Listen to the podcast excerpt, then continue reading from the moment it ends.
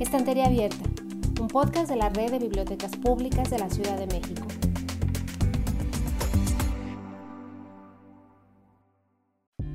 Hola, soy Rafael César y quiero darles la bienvenida a Estantería Abierta, un espacio para leer y conversar.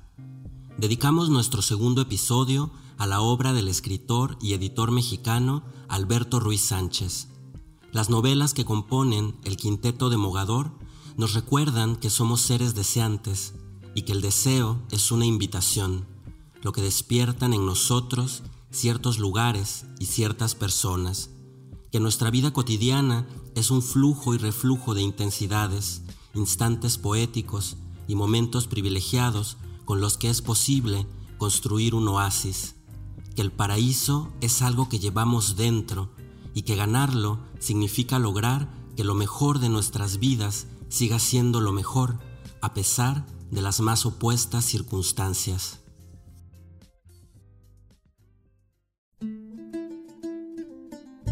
En cualquier lugar, a cualquier hora, los sonámbulos se reconocen. Basta intercambiar una mirada con ojos revueltos. Y a veces ni siquiera eso. Los gestos hablan. Los movimientos del cuerpo los delatan. Los sonámbulos son enemigos de las certezas. Saben que todo cambia, como un caleidoscopio, porque el deseo nos moldea. Los sonámbulos no distinguen entre la realidad y el deseo. Su realidad más amplia, más tangible, más corporal es el deseo. Me muevo porque deseo. La vida en sociedad es un espeso tejido de deseos. La alcoba, un jardín de deseos. Mi jardín es la trenza de mis deseos, con los de la naturaleza. La realidad es también y sobre todo aquello que deseo. Pero el sonámbulo no se confunde completamente y sabe muy bien que desear no es igual a ya haber alcanzado lo que se desea. Sabe que el deseo es siempre una búsqueda. También sabe que al buscar no siempre encontrará exactamente lo mismo que anhelaba. Más de una vez la vida del sonámbulo le da peras en vez de manzanas. Pero el sonámbulo descubre con gran placer que ahora le gustan más las peras. Porque si hay algo que los sonámbulos viven mezclando y confundiendo, es a las cosas y a las personas, vinculándolas unas a otras por medio de una extraña cadena de detalles secretos que el deseo más íntimo resalta y elabora. El alma del sonámbulo es como una casa poseída por fantasmas que entran y salen dejando en su lugar a un fantasma muy parecido. Los sonámbulos siempre tienen a alguien en su mente obsesiva. Siempre están buscando a una persona en especial. Y con mucha frecuencia creen verla en todas partes. Duele recordar de qué maneras extrañas. Los sonámbulos se llenan de profundas ausencias. Los sonámbulos son por definición ridículos y no les basta darse cuenta de ello para detenerse. Siempre sucumben a la fuerza de los deseos, sin importarles ofrecer el espectáculo de su fragilidad. Los sonámbulos se convierten algunas veces en pararrayos de los deseos dispersos en el mundo, porque la Tierra está cubierta por una atmósfera caprichosa de deseos. Hay grandes corrientes de deseo que recorren el mundo, tormentas, ciclones, torbellinos, precipitaciones escasas o exageradas. Hay algunas veces una gran calma de deseos, pero nunca dura. Es claro que los deseos nórdicos no se parecen a los ecuatoriales, ni los orientales a los de Occidente extremo. Pero todos se mueven, se mezclan y actúan, se entretejen y cubren el cielo de nuestra imaginación con su tejido simbólico. Las nubes son por eso el tatuaje de nuestros deseos, su lenguaje secreto. pero a todas las marcas se las lleva el viento y algunas veces las trae de nuevo. Uno puede creer que todo es claro, que uno entiende perfectamente, casi por instinto, el significado simbólico de las nubes y el lugar que uno ocupa en el corazón de otros. Cuando todo parece tener cierto orden, alguien, seguramente un sonámbulo, desea jalar un hilo suelto del cielo, porque siempre los hay, y el desconcierto deseante se agita de nuevo. Nos enreda y desenreda, nos anuncia que ya somos lo contrario de lo que creíamos, porque en la atmósfera deseante que respiran los sonámbulos nadie controla nada, nadie podría. Una extraña trama de deseos forma el clima deseante de nuestras noches y días. En las corrientes de aire del deseo, el sonámbulo es a veces como un pez en flujos de agua que no ve pero siente, fuerzas que lo jalan, lo avientan, y en su lucha lo sostiene, mientras a simple vista parece que no se mueve, que nada se mueve. Así suceden las cosas en el mundo del deseo. Historias largas y detenidas sin que necesariamente algo parezca suceder en el mundo de la contabilidad social anecdótica. Un sonámbulo puede sucumbir calcinado por un rayo de deseos, sin que una causa exterior sea evidente. También hay sonámbulos que son como rayos, que son para algunos como una especie de fulguración irracional que los obliga a expresar los propios deseos. El sonámbulo es un creador y a la vez un perturbador de atmósferas. Ser sonámbulo es vivir como tú y como yo bajo la ley del deseo, vivir bajo el dominio de lo invisible en el amor. Es escuchar y ver algo en el otro que nadie más puede. No tienes que creer nada. Te estoy ofreciendo simplemente algo que necesitas, algo que da sentido al deseo que vives a cada instante. Si aceptas lo que te digo, si lo tomas con reservas o si lo niegas completamente, no importa. Estás aquí. Tu deseo es real. Siente diferente, piensa diferente y sobre todo desea diferente.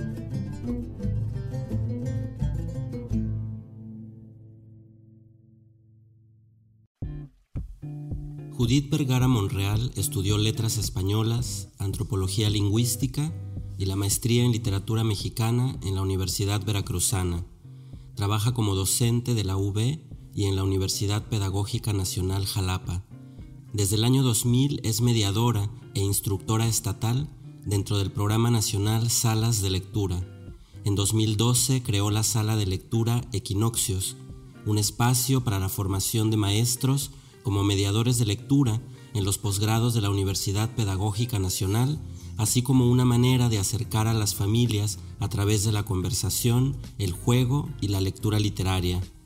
Ha sesionado en espacios como el Instituto Veracruzano de la Cultura, la Galería de Arte Contemporáneo y el Ágora de la ciudad de Jalapa, la Biblioteca Carlos Fuentes, el Parque Juárez, la Benemérita Escuela Normal Veracruzana y en innumerables jardines de niños bajo el concepto de mediación Leer en Familia Actualmente prepara talleres y materiales para la mediación en línea.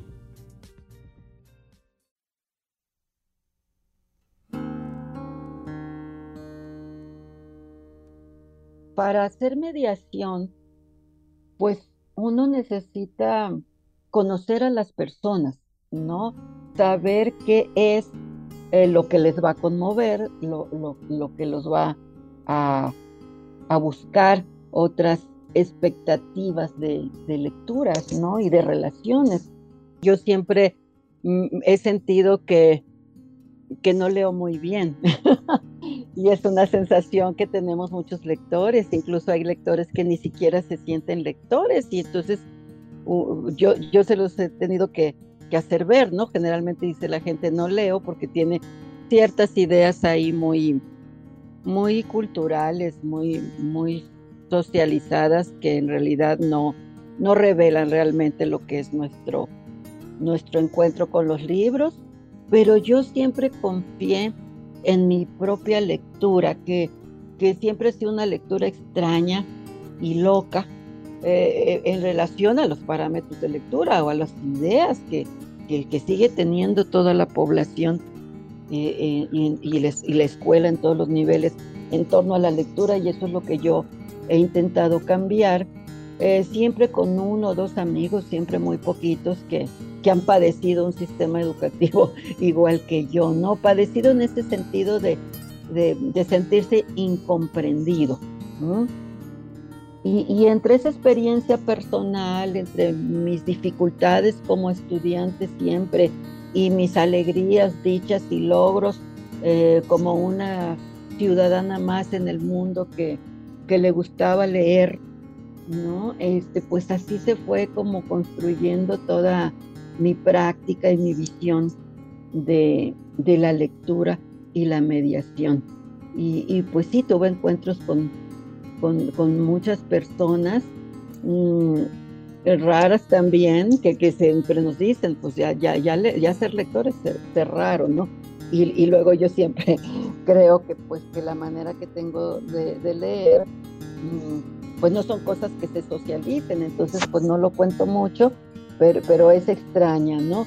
Y, es que yo leo eh, muy lento, pero muy, muy lento por varias razones, entonces me puedo tardar eternidades en leer una, una obra, así sea un cuento infantil que lo puedes leer en, en cinco minutos, ¿no? No, no, yo me voy a llevar hasta días a veces, ¿no?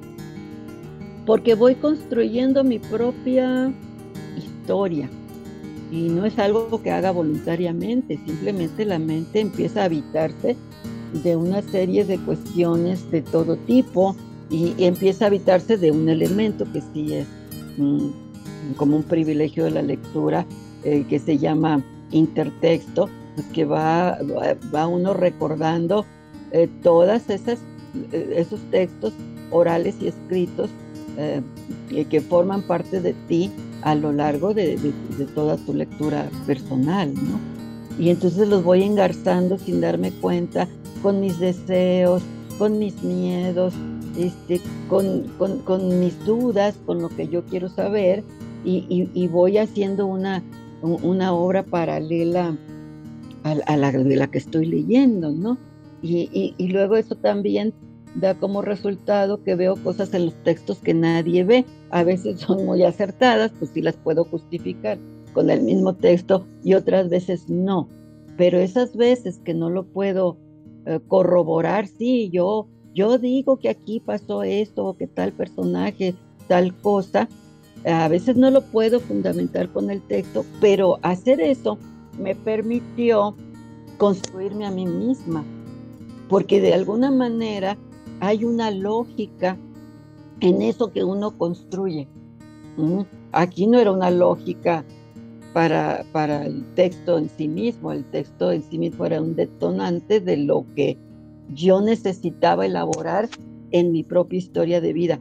Y eso es lo que me ha servido para entender el proceso infantil, ¿no? Un niño de edad preescolar le estás leyendo un cuento y él te dice una cosa que no pareciera no tener absolutamente nada que ver con el texto que tú le estás leyendo. Eh, pero para él, eso le detonó, porque está en su etapa de construcción de su propia personalidad, ¿no? Y, si nosotros ya la tenemos, cuando leemos ya como jóvenes, como adultos, pues quizás ya la tenemos, pero también quizás sea un proceso como la lengua que no termina, pues hasta el día que te vas. Y el eje es este punto de, de las necesidades, creo yo, de poder relacionarnos con otros, de poder entendernos a nosotros mismos, de poder entender a los otros, eh, siempre a través del lenguaje, ¿no? Siempre a través de los libros. Algo muy personal, por ejemplo, yo le puse a mi hijo de nombre Alejandro porque desde la primaria eh, eh, yo, yo tenía a mi alcance los libros de, mis hermanas que habían cursado la primaria, de mis hermanas mayores, pero en su época no había libros de texto. Entonces yo fui la primera generación eh, que, llevó libros de texto desde primero a sexto grado, ¿no? Entonces las ilustraciones, algo clave para, para la mediación, por ejemplo, iniciar a niños y jóvenes con, con imágenes y textos, ¿no? Este, eh, pues eran muy diferentes, ¿no? Las de mis libros de texto y la de los libros eh, que llevaban mis hermanas mayores que se compraban en papelerías. Y entonces eran libros los de ellas más parecidos a los reales, o sea, menos escolares, más libro libro, le voy a llamar, ¿no? Donde era importante el trabajo del ilustrador y era importante el trabajo del, del escritor, ¿no? Entonces yo quedaba captada este, con, esas imágenes de otras culturas. Y entonces, este, una imagen que, con la que me voy a morir, yo creo, es una ilustración sobre el faro de Alejandría. Y, y, de ahí, pues, de Alejandro, ¿no? No, no, no por Alejandro Magno, sino por el faro de Alejandría. Entonces, esas son, son, son este, elementos eh, constitutivos de la lectura personal, ¿no? O sea, como uno va poblando sus, sus paisajes, para mí este, la lectura es pues, una secuencia de paisajes que voy habitando paralelamente a, la lectura de la obra, ¿no? Por eso me tardo tanto en leer. Ah, pero, pues es una lectura enriquecida de, pues, de mi, de mi propio asombro ante el mundo, ¿no? Y, ante mí misma.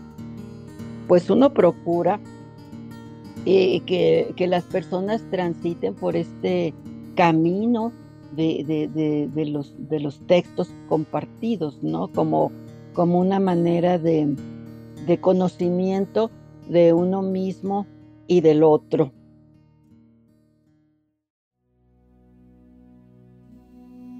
Y al leer Los Jardines Secretos de Mogador, eh, e, esa idea de, de, ver jardines en, pues en donde uno los pueda ver eh, a través de, de, habitar eh, e, esa realidad imaginaria, pues era muy provocado en los Jardines Secretos de Mogador este, por el desierto, ¿no?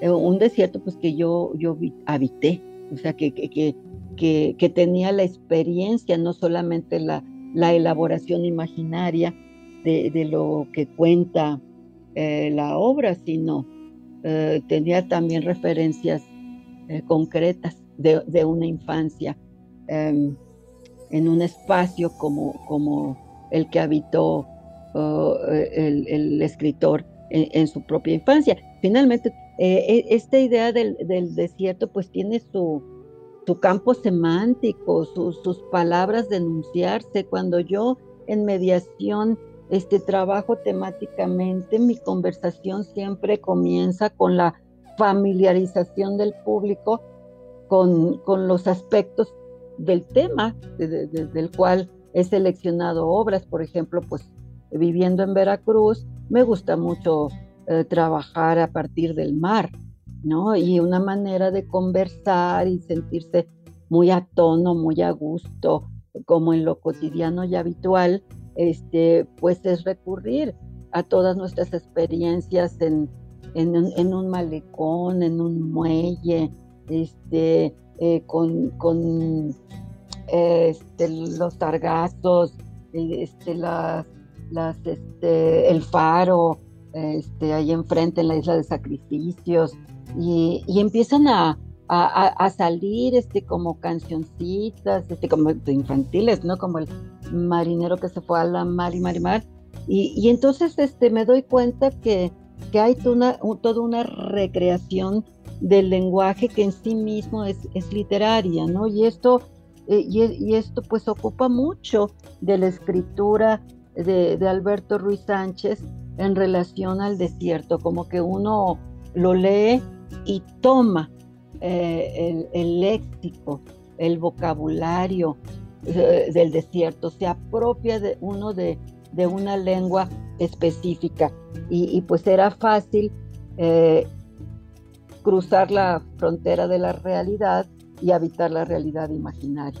Pues en síntesis de eso se trata la, la mediación, de hacer que las personas vivan esta vida paralela entre el mundo que vivimos, mm, que, pues, que tiene sus cosas difíciles como las de ahora, y, el mundo imaginario que no por imaginario deja de ser real, incluso se llama realidad imaginaria. ¿Por qué?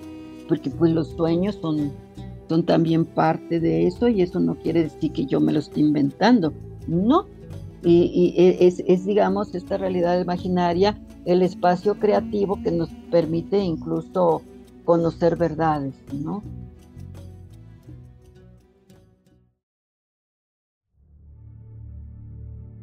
Yo tuve experiencias en mi juventud este, con amigas egipcias que me enseñaron a bailar árabe incluso, y, para mí fue mm, muy, muy sorprendente eh, el hecho de que entre más, más bailaba, este, menos experimentaba yo eh, eh, ese tipo de baile que es muy sensual con el cuerpo, o sea, no me parecía una experiencia con el cuerpo en sí mismo, sino que me abría la puerta a la espiritualidad, ¿no?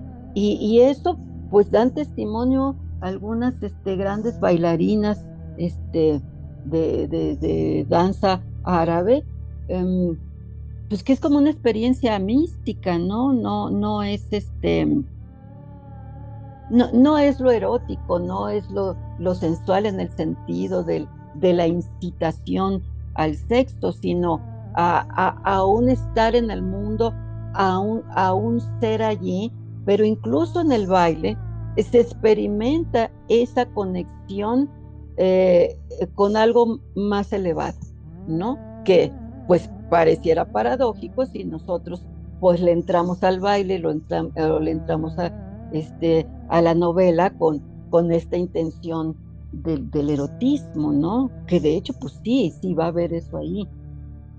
Pero en el momento de adentrarse en la lectura, hay esta experiencia o es deseable que haya esa experiencia con, con algo superior, ¿no? Es como sentirse integrado, sentirse integrado, sentirse uno una parte minúscula de, de la existencia y, y sentirse conectado con, con algo que está más allá de lo, de lo terrenal. Y el mismo Ruiz Sánchez lo, lo menciona, lo desarrolla en, las, en, las, en sus obras este, a través de la experiencia mística. No hay mucha referencia a, a, la poesía mística, pues que son estados de, de iluminación, de, de conciencia superior y que se experimentan pues a través del cuerpo, ¿no?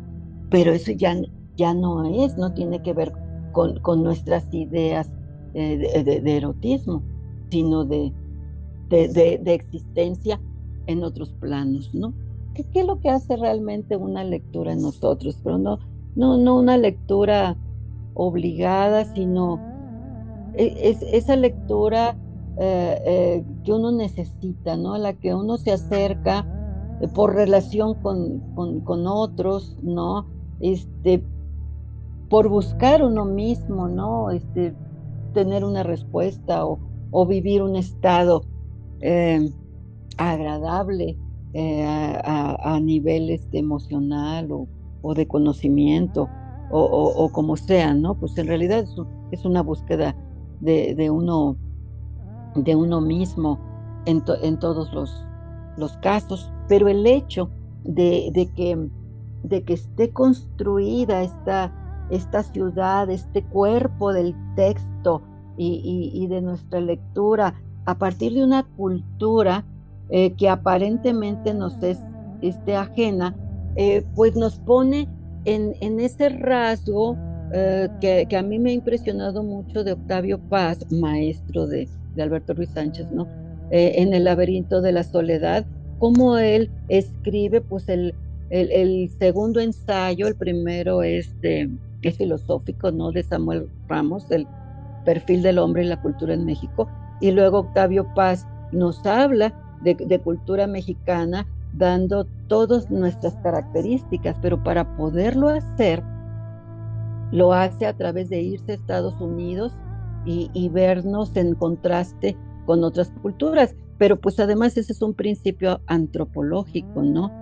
Eh, cuando yo realicé mis primeras prácticas de campo en antropología, eh, pues me conocí a mí misma, ¿no? O sea, la otra cultura eh, eh, es la que te retrotrae hacia ti mismo, entonces tú conoces el exterior, el contexto del otro, pero paralelamente tomas conciencia de ti mismo y de tu propia cultura. Y esta es la propuesta de escritura de, del quinteto de Mogador de Alberto. O sea, te ocurre eso, como si, si de verdad físicamente hubiera sido como él a, recorrer este, el Sahara en Marruecos y, y, hubieras aprendido esta cultura. ¿no? Ese es un, un efecto de, de, este, de este proyecto de escritura mm, que, que tiene Alberto.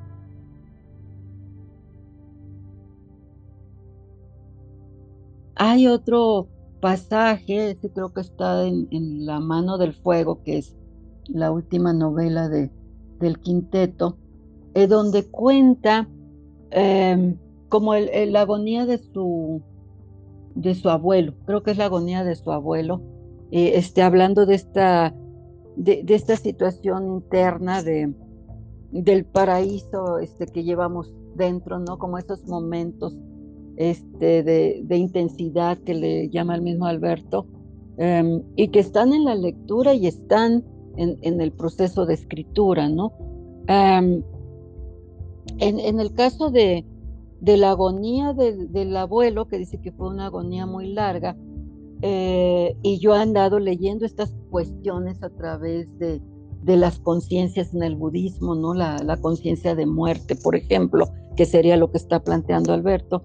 Em, eh, como su abuelo, este, entre más avanzaba su, su, proceso, este, ya, ya para, para dejar este mundo, eh, las historias que, que, contaba eran cada vez más cercanas a su primera infancia, ¿no? Era así como, como, como ir hacia atrás, ¿no? Como de como el cuento este de, de Carpentier de, Viaje a la Semilla, ¿no? Que, que se, empieza a describir desde un presente hacia atrás hasta, hasta que está este, en germen, ¿no?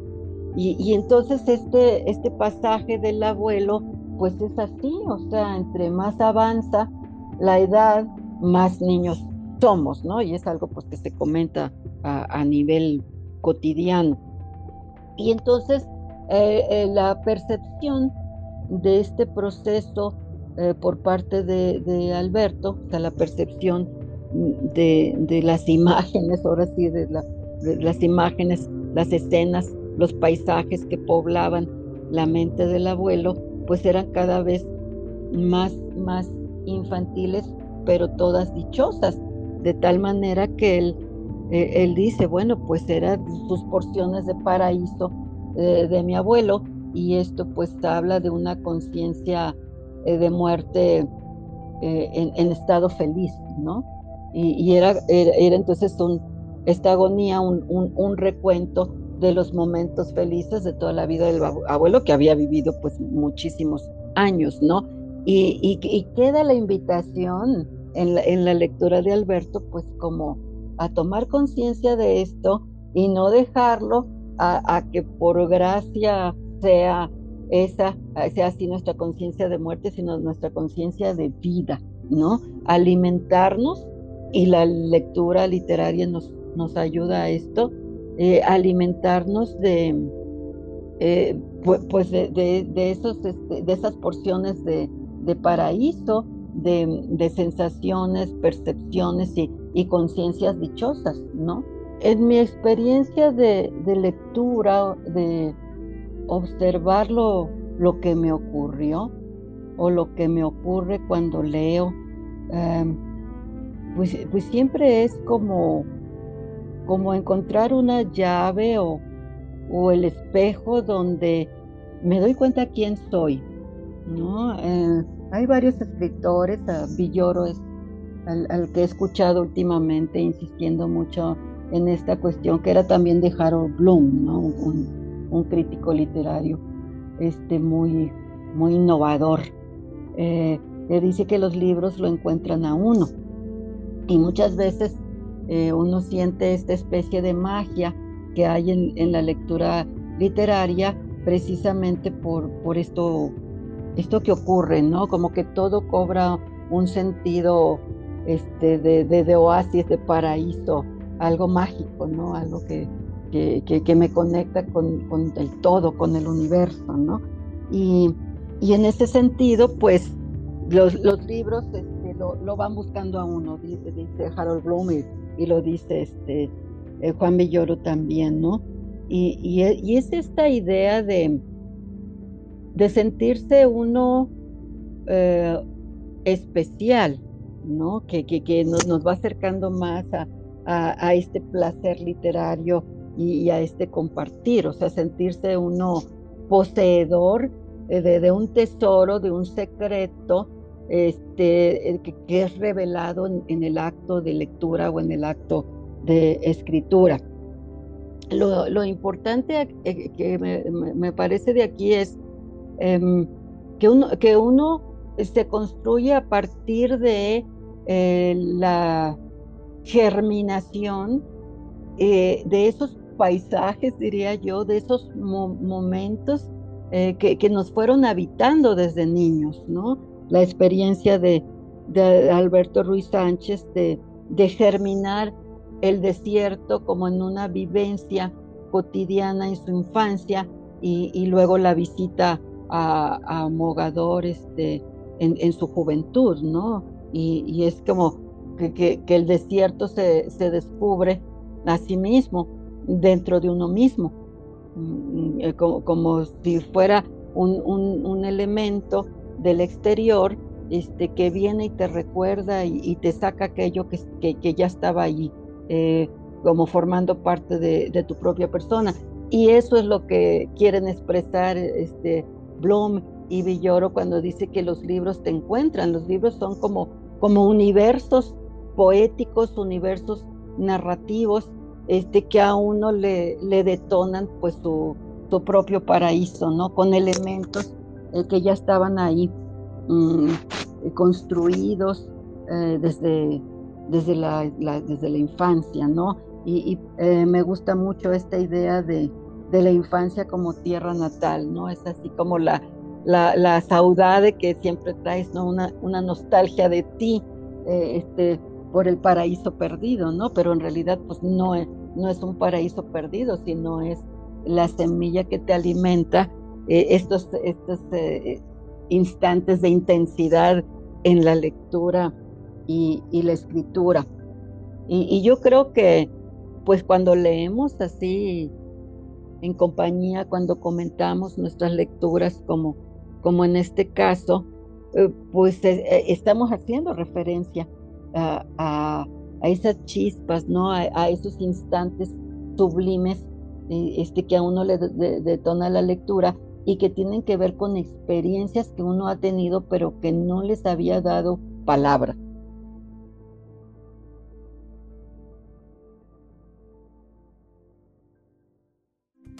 Esto fue Estantería Abierta, una producción de la Secretaría de Educación, Ciencia, Tecnología e Innovación. No te pierdas nuestro siguiente episodio. Nos encuentras en Anchor, podcast de Apple y Spotify.